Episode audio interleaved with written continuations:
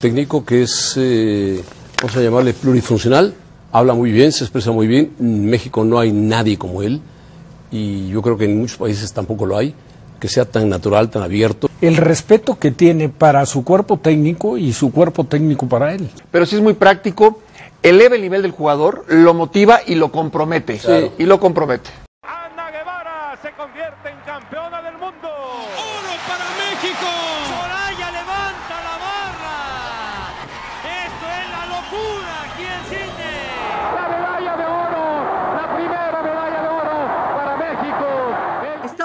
Lugar en donde el deporte deja de ser un simple juego.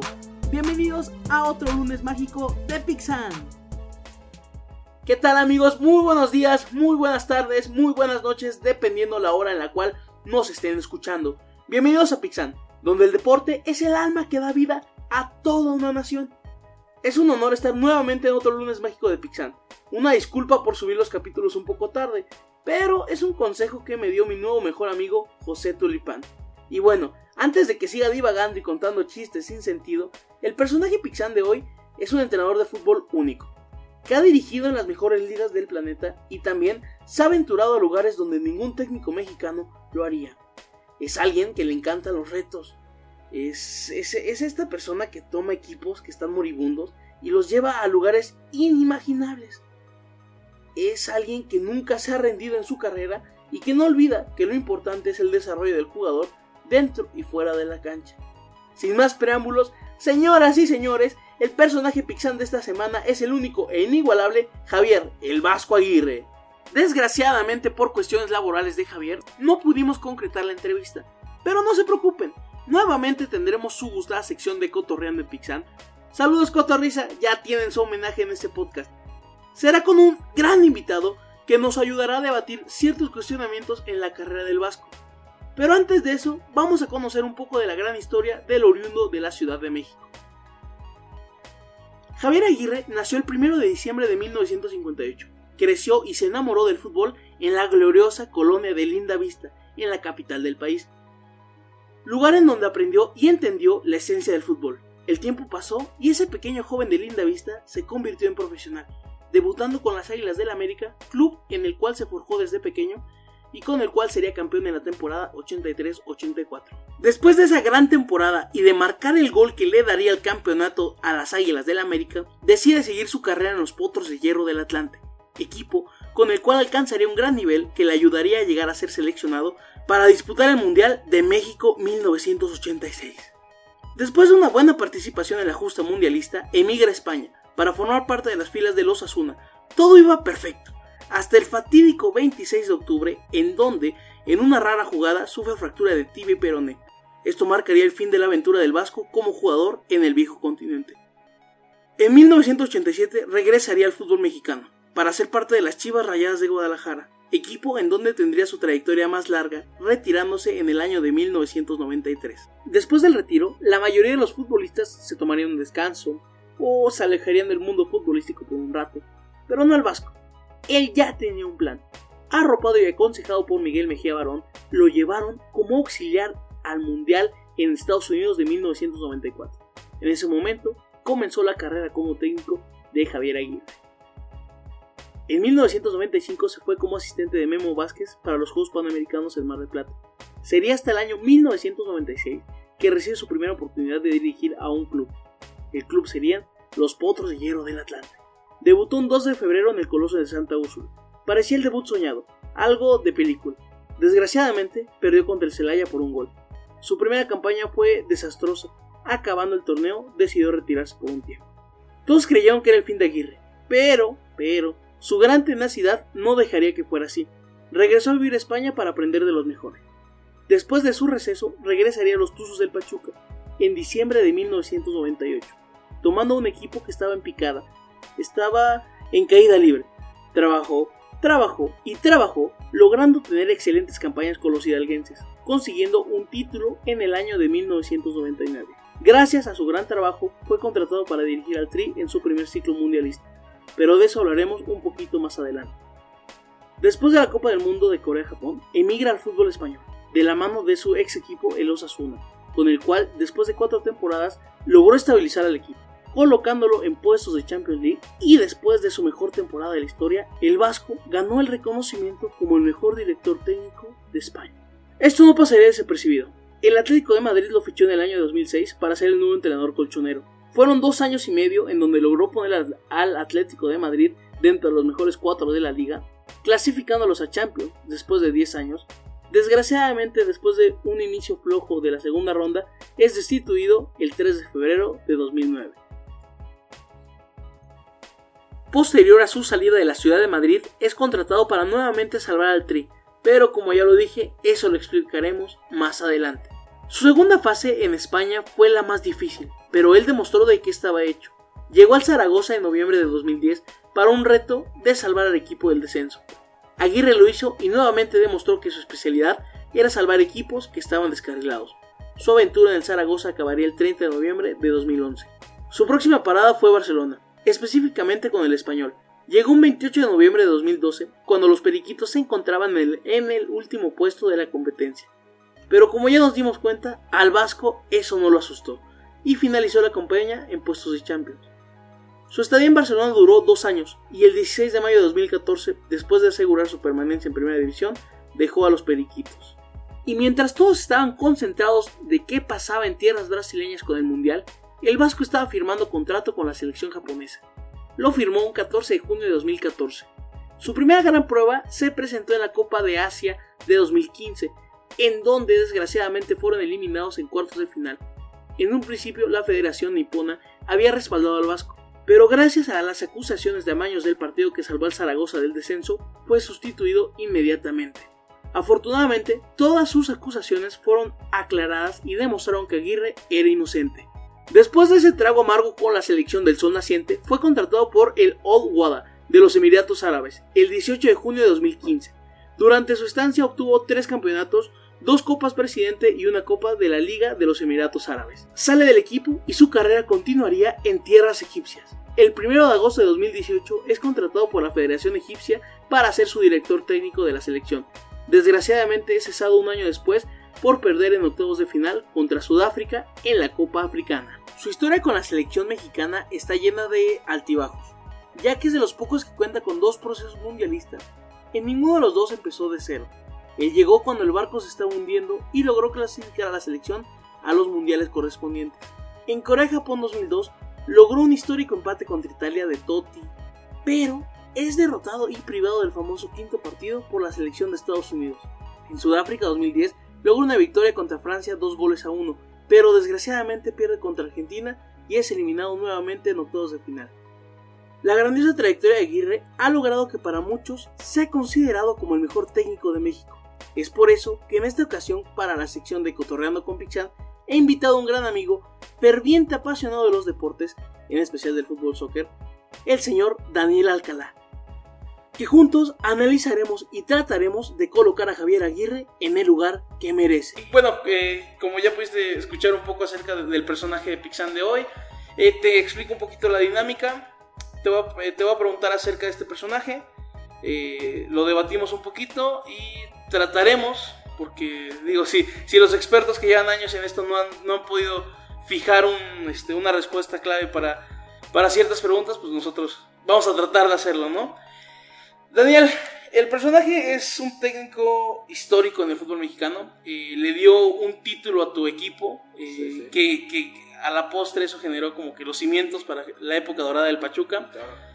Ha dirigido en España. Eh, se caracteriza por agarrar proyectos que están en lo peor y los saca a flote, ¿no? Entonces, el Vasco Aguirre, la primera pregunta que traigo para, para esta bonita dinámica, para este, para este capítulo, sería, Daniel, así claro, ¿el Vasco Aguirre es el mejor técnico de la historia de México? Sí, no, ¿por qué? A ver, dímelo. Creo que es un poco curioso eso. Em, regresando un poquito a lo que decías, no sé si el Tuzo también se consideraría en ese momento como eh, algo para rescatar. creo que sí.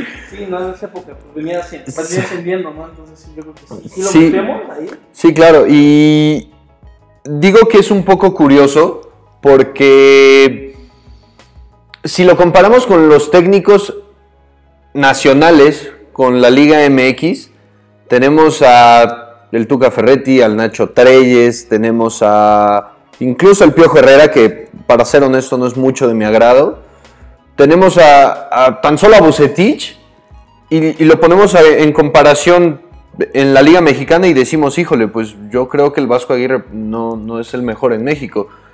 Y después podemos compararlo eh, en cuanto a selecciones nacionales y tenemos también a, a grandes entrenadores nacionales. A- tenemos a La Puente, quizá el Ojitos Mesa no hizo la mejor de las temporadas, pero hizo lo que todos hacen, que es ganar Copa Oro. Entonces, eh, Aguirre hizo lo mismo, ¿no? No ganó una confederaciones, como bien lo, lo hizo La Puente. Sí, La Volpe y La Puente en su momento, contra Brasil. O, o incluso con la Volpe, sí, como dices en este momento, compararlo con él y con el mundial que tuvo quizá la Volpe, pues tú dices, híjole, creo que la Volpe jugó mejor contra Argentina, ¿no? Le, le dimos más pelea, etcétera. Entonces lo comparas con técnicos nac- nacionales en cuanto a la selección y dirías, pues quizá tampoco. Pero hay un tercer rubro ahí que se nos escapa y es el hecho de decir, es un técnico que sabe lo que es dirigir fuera de México. Y creo que ese es el punto a resaltar para el Vasco, para Javier Aguirre, que es un técnico que, como tú dices, es, es un levantamuertos, por así decirlo. O sea, rescata equipos que están a un punto de descender y de la nada algunos los mete hasta pelea de la UEFA, ¿no? Entonces creo que eso es lo, lo interesante en, en Javier Aguirre. Yo diría que no es el técnico más completo, o no, no más completo, sino más bien yo diría no es el técnico más ganador, pero sí puede ser el técnico más eh, neutral o equilibrado a lo largo de, la historia en Y México. mira, le acabas de dar al clavo, Daniel. Me, me encantó cómo desarrollaste todo, todo el, el análisis de Javier Aguirre. Bien lo dices, no es el más ganador. Eh, en cuestión de números, el Piojo Herrera tiene mejores números en México. Eh, tampoco fue el que mejor le fue en mundiales al nivel selección, porque pues perder el cuarto partido contra Estados Unidos dolió, dolió en el orgullo, dolió, dolió en lo mediático, dolió en, todo el papel de, esa idea que el fútbol mexicano es superior al, estadounidense. Pero yo me quedo con el tercer punto. La verdad, es el único, mexica, el único director mexicano que se ha atrevido a, romper barreras, que se ha, se ha aventado a usar el balón como pasaporte y dirigir en España, dirigir en, en Arabia Saudita, que en Arabia Saudita tuvo su, su momento como más ganador, ¿no? Ganó Copa, ganó, ganó sus Champions, ajá, sus Champions de allá, su liga. Entonces, yo con eso me quedo con Javier. Yo me quedo con Javier, que es un, un técnico que no le, ten- no le tiene miedo al reto, no, no espera el, el- el plantel más completo o las condiciones más, este, más favorables, pero es un técnico que se avienta, que, cumple como es el mexicano, ¿no? Es aventado, no le tiene miedo al reto y va a buscar siempre sacar lo mejor. Eh, digo, hace días este, descendió con el Leganés, pero bueno, con el Leganés lo agarró a mitad de temporada, le quitaron a sus dos figuras, eh, en realidad levantó un muerto y estuvo a nada de un penal dudoso que le marcaron a, a- a favor al Madrid, que en otra ocasión lo, lo debatiremos porque ese penal estuvo muy dudoso, pero eh, eso es lo que define a Javier, al Vasco yo creo que sí, para mí sí es el mejor técnico que ha tenido el, el- país, dejando fuera a históricos que mencionaste, Na- Nacho Treyes, a lo mejor hasta Chucho Martínez podría estar en esta pelea ganando el, campe- el campeonato mundial en- en Perú. Pero yo, yo me quedo con mi Vasco, yo me quedo con Javier Aguirre y me quedo con, con este, con este gran personaje. Yo sí, yo Pepe Holguín lo catalogo como el mejor técnico que ha tenido el fútbol mexicano y el mejor técnico que ha tenido México.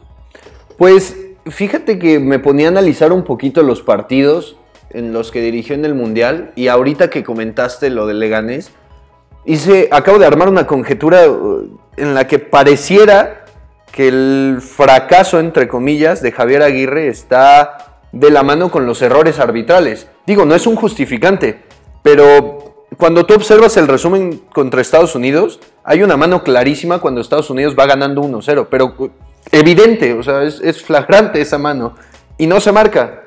Entonces, creo que ahí se viene abajo un poco el, el equipo mexicano, además de que sale muy confiado, eso mm, ya es punto y aparte del futbolista con el, con el entrenador.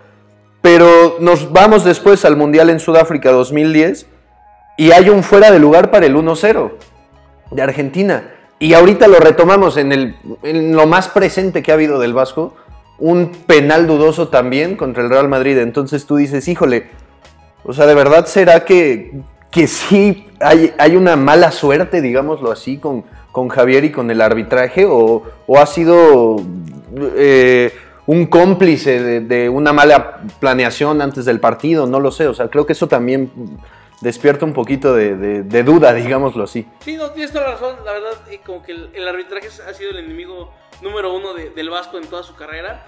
Y también en esos dos procesos, en esos dos ciclos mundialistas que, que tuvo con la selección, eh, yo me acuerdo mucho en Sudáfrica que fue cuestionado por ciertas alineaciones que le dio oportunidad a jugadores que a lo mejor ya no la merecían, como el Conejo Pérez, eh, porque recordemos que Ochoa llegaba en, en su punto, llegaba eh, para ser el, el, el cancerbero de, del Tri, pero puso al, al Conejo Pérez, a Ricardo Osorio, que a lo mejor ya venían de este, otros defensas atrás de él, eh, pero sí, el Vasco no es perfecto, obviamente es, algo que, es algo que hay que, este, que establecer y, y hay que dejar muy claro.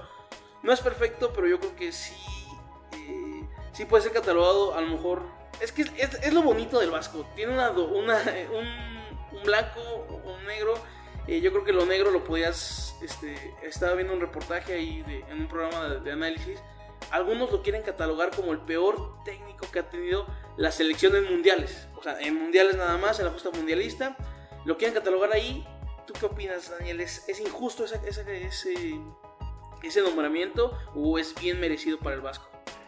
Mm, es que si nos vamos a eso, podríamos pensar o decir, pues entonces, ¿quién? ¿no? O sea, ¿qué, ¿cuál fue el técnico que jugando bien pasó al quinto partido no estando en México?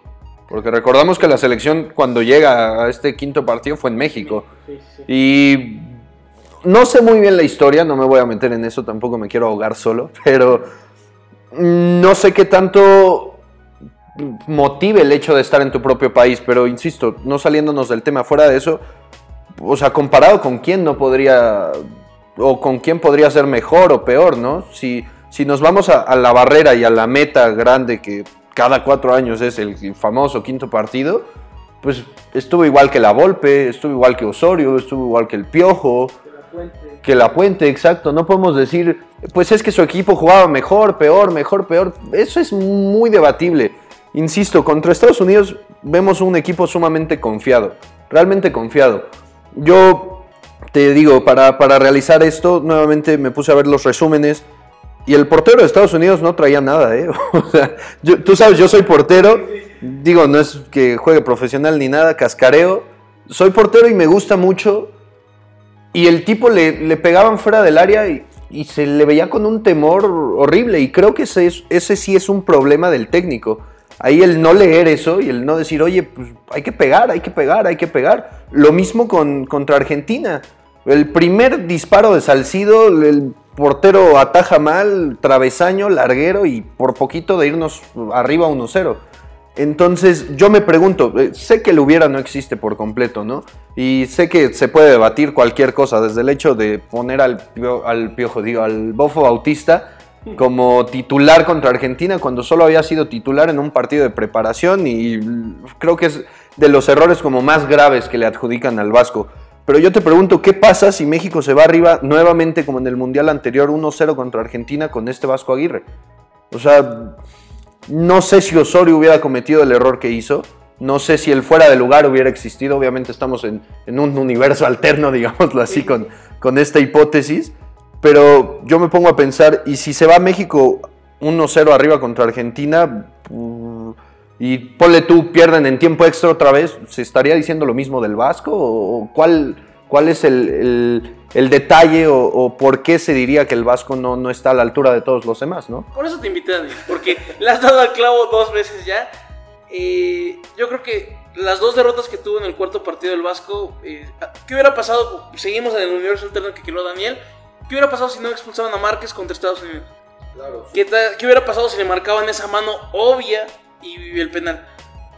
¿Qué hubiera pasado si, si contra Argentina, en, el, este, en Sudáfrica, Márquez se inspiraba y metía un golazo como lo hizo en, en Confederaciones? Eh, concuerdo contigo, es, es injusto que marque, designen a Javier Aguirre como el peor técnico en mundiales, porque todos, todos desgraciadamente han llegado al cuarto partido, nadie ha pasado esa barrera, y en cuestión de números, el, el Tri del 2002 estuvo catalogado como número 11 de toda la competencia, y el de Manolo Lapuente de Francia 98 estuvo en 13. Entonces, en números estuvo mejor el del Vasco. Yo, entonces yo creo que es eso, ¿no? Yo creo que es más... lo- yo creo que lo catalogan como el peor por esa derrota en Estados Unidos. Nadie se la ha perdonado. Claro, sí. O sea, sí pesa y, y sí tiene razón, ¿no? Porque sí, en realidad eh, México se ha, se ha jactado por ser el gigante de la CONCACAF y perder contra Estados Unidos fue, yo creo que ahí es, es, lo, es donde se agarran los demás para decir que el Vasco ha sido el peor. Porque la, la derrota contra Argentina, o sea, no... Pues, duele decirlo, exacto, pero es normal, ¿me entiendes? Siempre salimos como, como el, el desfavorecido contra selecciones de, de, alto- de primer nivel. Pero yo creo que lo que lo está arrastrando a ser considerado como el, el peor técnico en mundiales es esa derrota contra Estados Unidos. Y va a pasar tiempo para que, que se pueda quitar ese, ese, marca, ese asterisco en su trayectoria. Y solo el tiempo lo dirá, ¿no? El tiempo lo dirá. A lo mejor ahorita viene el de Qatar. No sabemos si, el, si Marcelo Bielsa llegará. No, este. El Marcelo Bielsa, ¿no? Qué oso. Qué oso, una disculpa, queridos. El, el Tata, eh, quién sabe si llegará, quién sabe qué va a pasar, pero pues a ver, a ver qué. A ver quién es el técnico que nos lleva al quinto partido, ¿no? Yo creo que ese va a ser el, el mejor técnico de- del mundo. A él le vamos a dar las llaves del Palacio de Gobierno porque este, está cañón no poder llegar a un quinto partido. Pero ya recapitulamos un poco de su trayectoria. Ya recapitula, ya dejamos establecido que el Vasco es un levantamuertos que es alguien muy que a lo mejor no es el más ganador pero que ha, ha dado le ha dado exacto destellos le ha dado muchas alegrías a, a aficiones que lo merecían Sí, el, el Osasuna, por ejemplo, era un equipo de segunda división. Asciende, llega a estar dos jornadas en primer lugar de la Liga Española. O sea, y en tiempos donde el Barça y el Madrid tenían una Sí, dominaban, sí, sí. entonces eh, le ha dado ha dado esos chispazos que no, no los llamaría tanto chispazos yo creo que ha dado demostraciones que con poco material humano que con las condiciones no tan favorables puede competir al tú por tú con los mejores del mundo entonces la última pregunta de esta dinámica Daniel ¿Cuál es el legado que deja el Vasco Aguirre en la historia del fútbol? Porque ya no nos podemos limitar a México, porque sí, ya el claro. Vasco ya es mundial. Sí, es internacional. Y Reitero, mundial, de hecho, sí. Ha, ha usado el balón como pasaporte y ha estado en, en todos los continentes, no en todos, pero en la mayoría de los continentes. Entonces, ¿cuál es el legado que deja el Vasco Aguirre en la historia del fútbol? Pues, en primer lugar, y digo, emocionándome y, y hablando desde el corazón, pues los cimientos de un Pachuca, digo, hablando desde fanático, como fanático, como aficionado, los cimientos de un Pachuca que después eh, logra diversos títulos que lo ponen eh, a la altura no solo nacional, sino ahora sí internacional. Así que en primer lugar deja un legado con Pachuca, tanto así que vas al estadio y tiene, palco, sí, ¿no? exacto, Y tiene su palco. Con aficionados del Pachuca de Colorado y el Vasco lo siguen manteniendo en, un- gran estima y en un buen nivel a nivel Sí. de historia, ¿no? Te vas, te vas a páginas de Pachuca en Facebook, en redes o así, y cuan- cada que hay la opción para un nuevo técnico, siempre verás a alguien que diga Javier Aguirre, que regrese. Siempre habrá alguien, ¿no? Entonces, de, aficionado en México local, deja, deja ese, pues esos cimientos tal cual, sí, deja esa estructura muy sólida para, para conseguir títulos eh, posteriormente. Yo creo que si lo platicas en España, habrá muchos españoles que también te digan, el Vasco sí me gustaría para mi equipo, ¿no? O sea, yo creo que el, digo, ahorita trajeron a, a Pellegrini en el Betis, pero no me parece una opción tan descabellada que hayan optado por el Vasco o que se haya contemplado, etcétera, ¿no? Creo que lo que hace Osasuna, eh, lo que hace también al dirigir figuras en el Atlético como lo que fue Diego Forlán, como lo que fue Agüero, jugadores de Maxi Rodríguez, no sé, altísimo nivel de clase mundial en ese momento, no, no cualquiera puede dirigir ese equipo. O sea, en, en el América mm, la prensa critica y destruye al piojo por tener ahí dos, tres berrinchudos, o aquí en México, o en la selección con Giovanni, ¿no? Es que, ¿qué se hace con Giovanni? Pues lo que hace Javier Aguirre es tener a Agüero en un momento de juventud en donde tenía que tener destellos, sí, sí. exacto, o sea, En donde no solo había que, que- que entrenar, sino educar. O sea, el tipo también educó jugadores que hoy lo ves en un City ganando cantidad de títulos. Entonces creo que también, mm, justo y retomando tantito el tema de selección, creo que a veces es difícil evaluar a los directores de selección porque es muy diferente dirigir un club que una selección. En un club lo tienes todos los días, juegas con ellos cada ocho días, viajas a todas partes con ellos, eres, eres una especie de segundo padre para algunos, yo creo. En la selección, pues de alguna forma sí los jugadores van, no quiero decir agrandados, pero sí saben que están ahí porque destacan. Entonces Sí, el... por- porque son lo mejor de lo mejor. Claro, entonces el técnico juega un papel muy diferente y quizá la personalidad de Aguirre, porque sus números lo, lo avalan, lo mencionan, es más de un técnico de club, no tanto de un técnico de selección. Y creo que si pones a Joaquín Lowe, por ejemplo, a dirigir el Bayern, quizá no funcione de la misma forma. Entonces el legado que deja Javier Aguirre es demostrarle al técnico mexicano, digamos, la ruta. Creo que ha sido el pionero en darle los pasos a los técnicos y de decirle, mira, güey, se hace así. O sea, esa es la manera en la que puedes emigrar, exportar y darte a notar, ¿no? Teniendo pequeños títulos. Y además lo que hace Javier Aguirre, también retomando y leyendo, el tipo fracasa primero en el Atlante, en el primer club que confía en él, fracasa. Y no dice, pues bueno, me voy a un equipo peor o voy a seguir intentando. No, lo que hace el tipo es, me voy a España dos años, entiendo cómo se juega este deporte y lo llevo a México y por eso queda campeón con Pachuca, porque se va dos años y porque dice, eh, voy a dar ese extra fuera del entrenamiento, fuera de lo normal, voy a capacitarme con los que, no, no quiero decir que en México no sepan, pero con los que sí tienen títulos y sí tienen resultados. Por algo España es una mejor liga que la mexicana y por eso el tipo se va a España, regresa y gana un título. Entonces creo que ese es el legado que deja, deja la ruta de salida, de escape, de trayecto para cualquier técnico que quiera emigrar. Daniel, reitero, le estás dando al clavo cañón.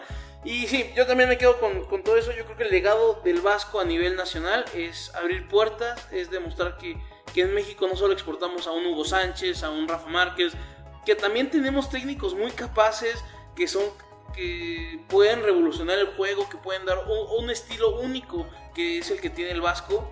Y a nivel mundial, eh, eh, en lo más actual, digo, el Vasco todavía yo creo que le quedan años de carrera. Ojalá algún día lleguen a, a mis chivas. Eh, pero una entrevista de Zidane al final del juego de, de- con el Real Madrid, él lo dice, es un técnico muy experimentado que se preocupa por sus jugadores y que sabe rescatar a los equipos en su momento eh, idóneo. Entonces yo creo que con eso me quedo, ¿no? El Vasco es un técnico que en México marcó la ruta para que los demás busquen, busquen eso y se atrevan a dar el salto, ¿me entiendes? Porque es muy cómodo ser técnico aquí en el país.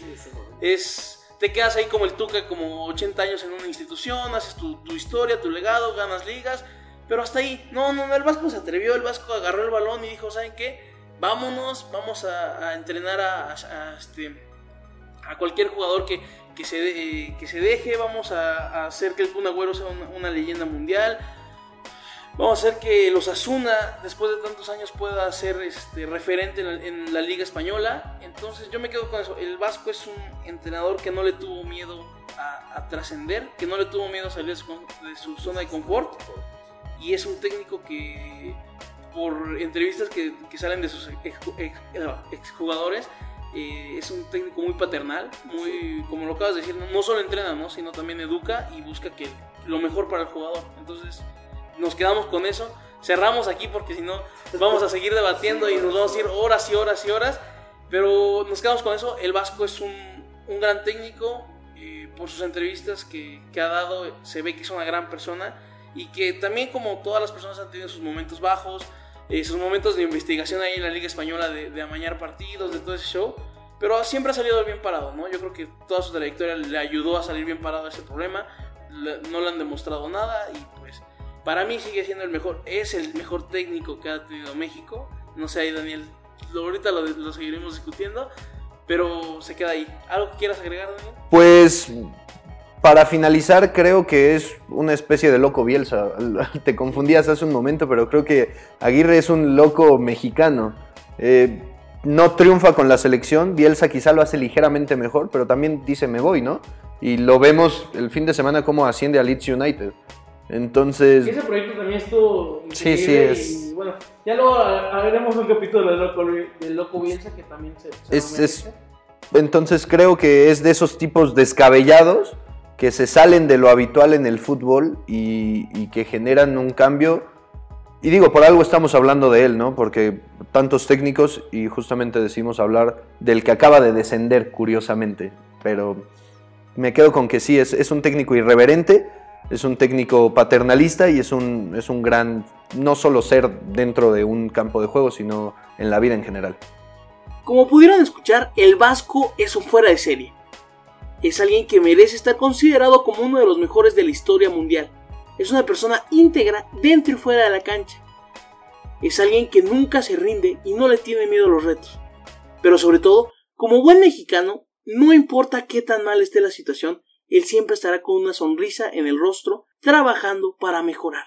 Esto ha sido todo por hoy. Espero te hayas entretenido, divertido y, por qué no, inspirado a través del deporte. Recuerda ayudarnos a compartir y seguirnos en nuestras redes sociales para que cada vez más personas se integren a esta gran familia. Yo soy Pepe Holguín, nos vemos a la próxima.